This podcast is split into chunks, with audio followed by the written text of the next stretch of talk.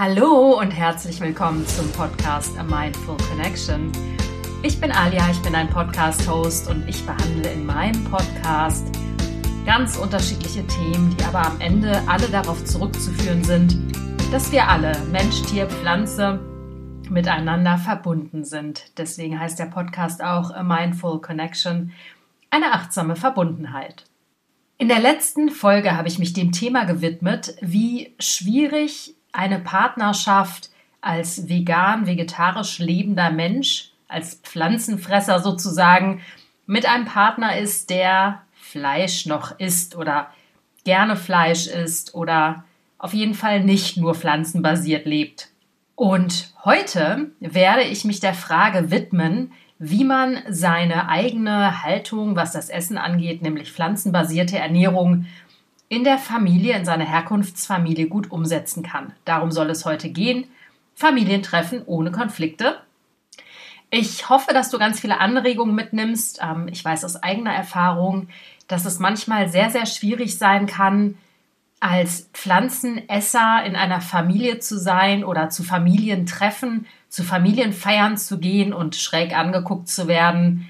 Und warum das so extrem manchmal gerade in der Herkunftsfamilie ist, das werde ich dir heute erzählen und natürlich auch einige Tipps an die Hand geben, wie du komische Treffen, komische Blicke potenziell vermeiden kannst.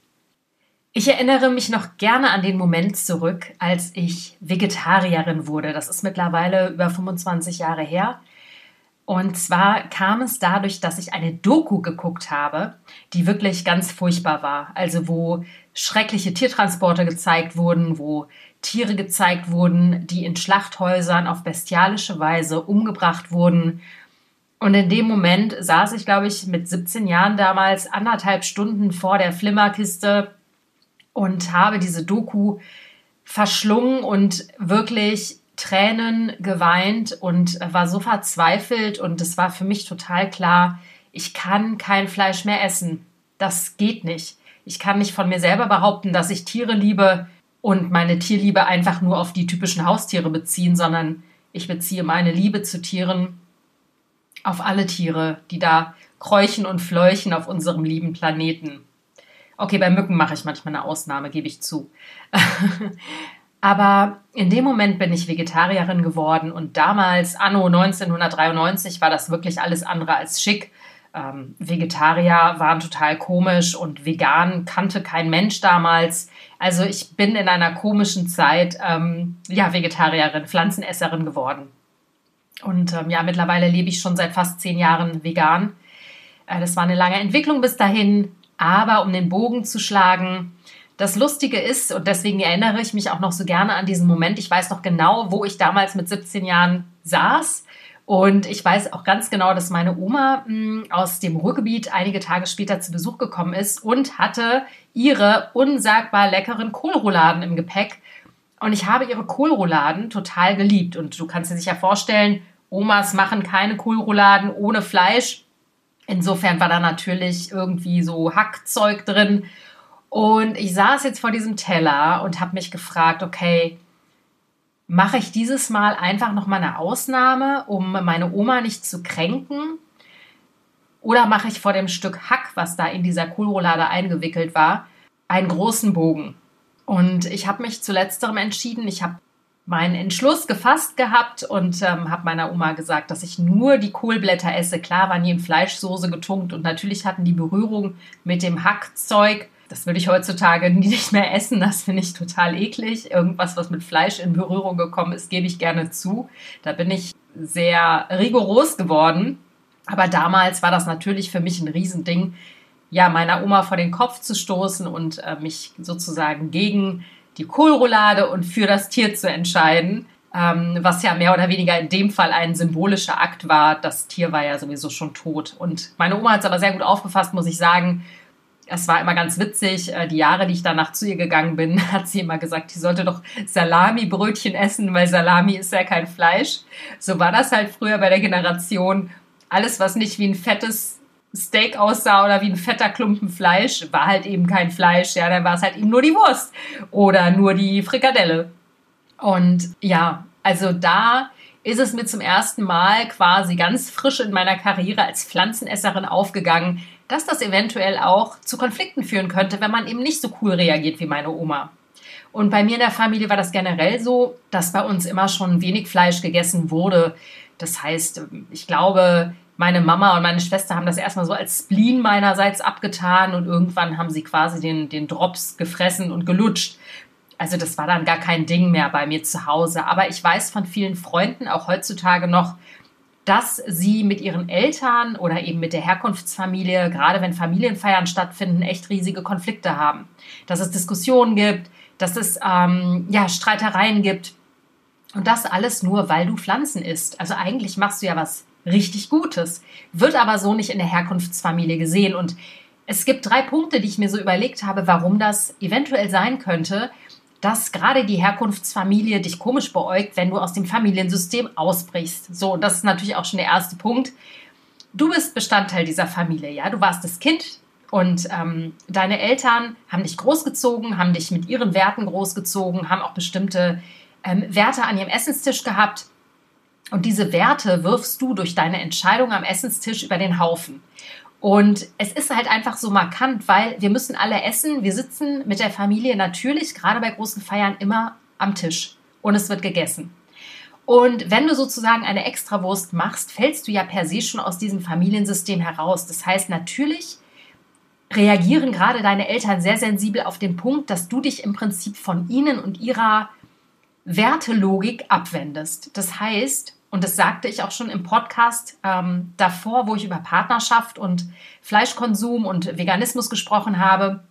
Unsere Elterngeneration kommt jetzt nicht aus einer Generation, die so wahnsinnig reflektiert ist und sich wahnsinnig viele Gedanken gemacht hat über sich und ihre Befindlichkeiten, über sich und ihr eigenes System, über ihre Stellung in der Welt. Also es ging in der Geschichte unserer Eltern, dadurch, dass es eine Nachkriegsgeneration ist, ging es in erster Linie darum, sozusagen ordentlich satt zu werden. Es klingt jetzt total banal, aber so ist es ja, wenn du dir überlegst, die haben in ihrem System die Leiden und den Hunger der Kriegsgeneration sozusagen abgespeichert. Das heißt, sie sind mit Eltern groß geworden, die das noch vermutlich erlebt haben, eben den Zweiten Weltkrieg. Und da litt man Hunger und ein Stück Fleisch hatte einen immensen Stellenwert. Das heißt, in ihrem System ist drin enthalten, Fleisch ist wichtig, ist wertvoll, je mehr Fleisch man isst, desto kräftiger wird man und das Fleisch eben etwas sehr, sehr Gutes ist. Und das ist sozusagen die Grundhaltung, aus der deine Eltern kommen. Ja, das ist das, was in ihrem System, in ihren Zellen steckt. Das ist das, was sie gelernt haben und was sie vermutlich Zeit ihres Lebens nicht in Frage gestellt haben. Jetzt kommst du allerdings daher als aufgeklärtes Großstadtkind und fängst an, ihnen im Prinzip vorzuleben, dass du A, einen anderen Wert hast, B, du stellst ihre Ethik und ihre Moral stark in Frage und C, brichst du aus dem Wertesystem aus. So, und deswegen ist es gerade in einem Familiensystem besonders sensibel über dieses Thema zu sprechen und es erfordert auch von dir als Pflanzenesser extrem viel Geduld und äh, eine große Hingabe und Verständnis für deine Eltern, weil du musst wirklich glaube ich, verstehen, dass du sozusagen den Kodex, den Familienkodex brichst, insofern, als dass du eine andere Entscheidung am Essenstisch fällst. Das ist das allererste und das allerwichtigste. Ja, also du hinterfragst durch deine Entscheidung ein Wertesystem, in dem deine Eltern groß geworden sind und von dem sie natürlich auch überzeugt sind. Das heißt, nicht in den Widerstand zu gehen, sondern wirklich offen zu bleiben und auch Verständnis zu üben, weil deine Eltern sind halt eben deine Eltern und sind auch älter das heißt, sie haben natürlich dann auch nicht mehr so die Flexibilität oder die Dynamik, so schnell umzudenken. Ja, für die ist Fleisch etwas positiv besetztes und das, was sie quasi als Wert erachten, stellst du in Frage. Der zweite wichtige Punkt, der bei diesem Familienkonflikt extrem zum Tragen kommt, ist natürlich auch der, du bist immer noch, egal wie alt du bist, das Kind deiner Eltern. Und das kennen wir, glaube ich, alle. Also immer, wenn ich mich mit Freunden, Freundinnen unterhalte, die alle in meinem Alter sind, so um die Mitte 40, wir sind immer noch die kleinen Kinder für unsere Eltern. Unsere Eltern bilden sich ein, sie hätten die Weisheit mit Löffeln gefressen und unsere Eltern wüssten es einfach besser, eben weil sie unsere Eltern sind und weil wir die Kinder sind und weil es irgendwie unlogisch ist für unsere Eltern, dass wir vielleicht recht haben könnten, sind sie extrem im Widerstand, wenn du mit neuen Sitten sozusagen um die Ecke kommst, die sich natürlich jeden Tag aufs Neue abspielen, wenn du bei einer Familienfeier bist, zwei, drei Tage bei deinen Eltern lebst. Ihr esst ja täglich. Das heißt, sie kommen ständig in den Konflikt, dass du als Kind ihre Gutmeinung nicht akzeptierst. Und das zeigst du natürlich deutlich an deinem Verhalten und deutlich an dem, was du da isst. Das ist ganz, ganz wichtig, dass sozusagen die Dynamik, die natürliche Dynamik verschoben wird, weil du als Kind plötzlich deinen Eltern erzählst, wie es eigentlich richtig geht. Also so fassen sie das auf. Ne? Natürlich hast du eine bestimmte Haltung auch hinter deiner Entscheidung, aber das ist die Energie, die sie spüren so. Ne? Das kann ja jetzt nicht sein, dass mein Kind mir erzählen will, wie ich jetzt ab heute zu kochen habe. Egal wie freundlich und wie wenig Aufhebens du machst um deine pflanzliche Ernährung, das ist auf jeden Fall etwas, was du energetisch und in der Familiendynamik beachten musst, dass das natürlich zu großen Reibereien führt, weil du als Kind eben das Kind bist und nicht deinen Eltern offiziell erzählen darfst, wie es eigentlich richtig läuft. Dazu kommt natürlich noch der sogenannte Altersstarrsinn, meinte ich ja gerade schon. Die Eltern sind halt etwas älter und dementsprechend eben nicht mehr ganz so biegsam in ihren Gewohnheiten. Also auch da ganz wichtig, Verständnis haben. Es ist eine andere Generation, die haben mit anderen Dingen zu kämpfen und das erfordert ganz viel ähm, Nachdenken, ganz viel Zeit und ganz viel Geduld, da wirklich deinen Eltern die Tür zu öffnen und ähm, egal wie motzig, meckerig oder von oben herab sie mit dir reden, das Wichtigste ist, Ruhe zu bewahren und erst mal gucken, okay, welche Wege kann ich finden, meinen Eltern meine Entscheidung schmackhaft zu machen, wo wir schon beim Essen sind, nicht wahr? Der dritte Punkt, der auch in den ganzen Kontext gehört, es ist eine andere Generation und wie gesagt, Fleisch hat einen hohen Nimbus bei unserer Nachkriegsgeneration, die natürlich anders aufgewachsen sind als wir kleinen, vollgefressenen Wohlstandskiddies. Wir mussten nie Hunger erleben. Das ist gar nicht in unserem System, das Essen oder dass wir Hunger gelitten haben. Es ist nicht in unserem System, dass etwas im Mangel war an Nahrung. Wir latschen in den Supermarkt und haben vollgefüllte Regale. So, das ist jetzt die Ausgangssituation. Und dadurch, dass Fleisch den hohen Wert hat, ist es halt auch so, dass deine Eltern denken, wenn du kein Fleisch mehr isst, dass dir etwas fehlt. Also, dass du gesundheitlich angeschlagen sein wirst in den nächsten Monaten und du krank wirst. Und das ist natürlich etwas, auch das muss man bedenken, und das ist ein langwieriger Prozess, den Eltern da den Zahn zu ziehen, dass das eben nicht so ist.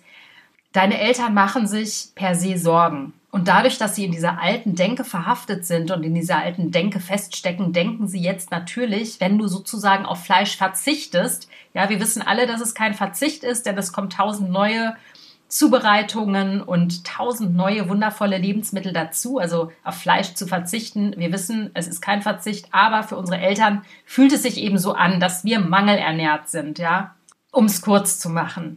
Und das ist natürlich sehr tricky. Weil wir wissen natürlich, schlau wie wir sind, und wir haben uns natürlich dadurch, dass wir vegan leben, uns sehr stark mit der Ernährung auseinandergesetzt und wissen natürlich, es mangelt uns an nichts.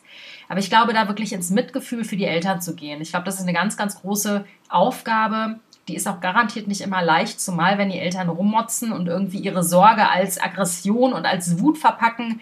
Das passiert dann natürlich auch sehr schnell ist es, glaube ich, ganz, ganz wichtig, dass man bei sich bleibt, dass man immer wieder versucht, in das Mitgefühl zu gehen und sich zu sagen, die greifen jetzt nicht mich an, die haben Angst, a, dass ich krank werde, ähm, B, die haben auch Angst, dass ich ihnen entfleuche als Kind, ja, und dass ich ihrem Wertesystem entfleuche, dass ich sie ablehne. Das sind alles sehr, sehr aufgeladene Emotionen. Und das alles spielt sich am Essenstisch ab, nur weil du vegan lebst. Und es ist super krass zu sehen, was für ein Politikum quasi die pflanzenbasierte Ernährung bei der eigenen Herkunftsfamilie ist. Das ist schon heftig. Ich äh, spreche mit vielen Freunden und ähm, ich kenne einige Freundinnen von mir, die haben das Problem in ihrer Familie. Und ich glaube, da ist ganz viel Geduld, Toleranz und Verständnis und Mitgefühl erforderlich. Und ich glaube, hilfreich ist es wirklich, sich immer zu sagen, meine Eltern haben gerade in erster Linie Angst, Angst um mich, und Angst vor Ablehnung und Angst, dass ihre Werte nicht mehr weiterleben durch mich. Ja, das klingt jetzt so ein bisschen melodramatisch, aber ich glaube, das hilft einem extrem ins Mitgefühl zu gehen und wirklich vielleicht die Vorwürfe, die Wut, die Diskussion an sich erstmal abprallen zu lassen und dann in einer ruhigen Minute mit den Eltern zu sprechen sich zu informieren, gerade was das Thema Ernährung angeht, gerade was das Thema Gesundheit angeht, wirklich diese alten Vorurteile auszuräumen. Das ist ein super Tipp, den ich dir an die Hand geben kann. Ähm, du kannst dazu auch meine Podcast-Folge 36 hören. Da spreche ich mit einer Ernährungsberaterin, die sich auf vegane Ernährung spezialisiert hat. Die gibt ganz tolle Hinweise und ich kann sie dir jetzt in Kürze an die Hand geben. Zum einen ist es immer die Panik, dass das arme Kind zu wenig Kalzium bekommt. Gar kein Ding. In allen Soja- und Milchersatzprodukten ist Kalzium immer, immer, immer zugesetzt. Also Kalziummangel ist totaler Bullshit. Und ähm, das kann man ganz leicht belegen Wichtig ist auch zu sagen und nochmal darauf hinzuweisen, dass echte Milchprodukte den Körper übersäuern, also tierische Produkte generell. Und wenn der Körper übersäuert ist, versucht der Körper das basische Gleichgewicht oder die Base wiederherzustellen, also den basischen pH-Wert. Und was macht dann der Körper? Er zieht Kalzium aus den Knochen. Das heißt, diese ganze Milchgeschichte von wegen Milch sei ja so kalziumhaltig und toll für die Knochen ist totaler Quatsch denn es passiert genau der gegenteilige Effekt, weil dein Körper eben übersäuert. Auch eine ganz wichtige Sache, Kind, woher kriegst du die Proteine? Ja, die Proteine sind überall drin, in Hülsenfrüchten, in Soja. Also es ist auch ein völliger Blödsinn. Und der letzte Punkt, Vitamin B12, da kannst du auch deine Eltern beruhigen, denn mittlerweile haben auch Fleischesser Vitamin B12-Mangel. Das liegt daran, dass Vitamin B12 über Bakterien aus dem Boden in die Tiere gehen und dort Vitamin B12 bilden. Mittlerweile sind unsere Ackerböden so ausgelaugt, dass diese Bakterien kaum mehr vorkommen, dass diese Flora gar nicht mehr wirklich vorkommt. Das heißt also, es ist auch ein totales Ammärchen. Eigentlich müssen auch Fleischesser Vitamin B12 supplementieren oder sich das eben aus anderen Quellen, zum Beispiel aus Algen, holen. Also das sind jetzt nur drei wichtige Punkte zum Thema Ernährung, die ich dir jetzt in Kürze an die Hand geben kann. Wie gesagt, ansonsten empfehle ich dir noch meinen Podcast 36 zu hören oder überhaupt meinen Podcast zu hören, denn da sind super, super tolle Nahrungsmitteltipps drin, da sind super tolle Infos drin enthalten und alles, damit du deine Eltern überzeugen kannst, dass alles fein ist und du ihnen nicht entfleuchst, bloß weil du plötzlich Pflanzen isst. Insofern, vielleicht haben deine Eltern ja auch Bock auf diesen Podcast und Lust hier reinzuhören. Das wird auf jeden Fall, glaube ich, viele erhellende Momente mit sich bringen. Dir wünsche ich einen wunderschönen Tag. Ich hoffe, du hast dich gefreut, dass diese Podcast-Folge heute kam und die dich inspiriert hat, hoffentlich mit deinen Eltern besser klarzukommen oder mit deiner Herkunftsfamilie. Es lohnt sich, immer am Ball zu bleiben. Du hörst mich überall, wo es Podcasts gibt. Du weißt es ja. Ich freue mich über eine Bewertung bei iTunes und ich freue mich auf dich nächste Woche. Alles Liebe, deine Alia.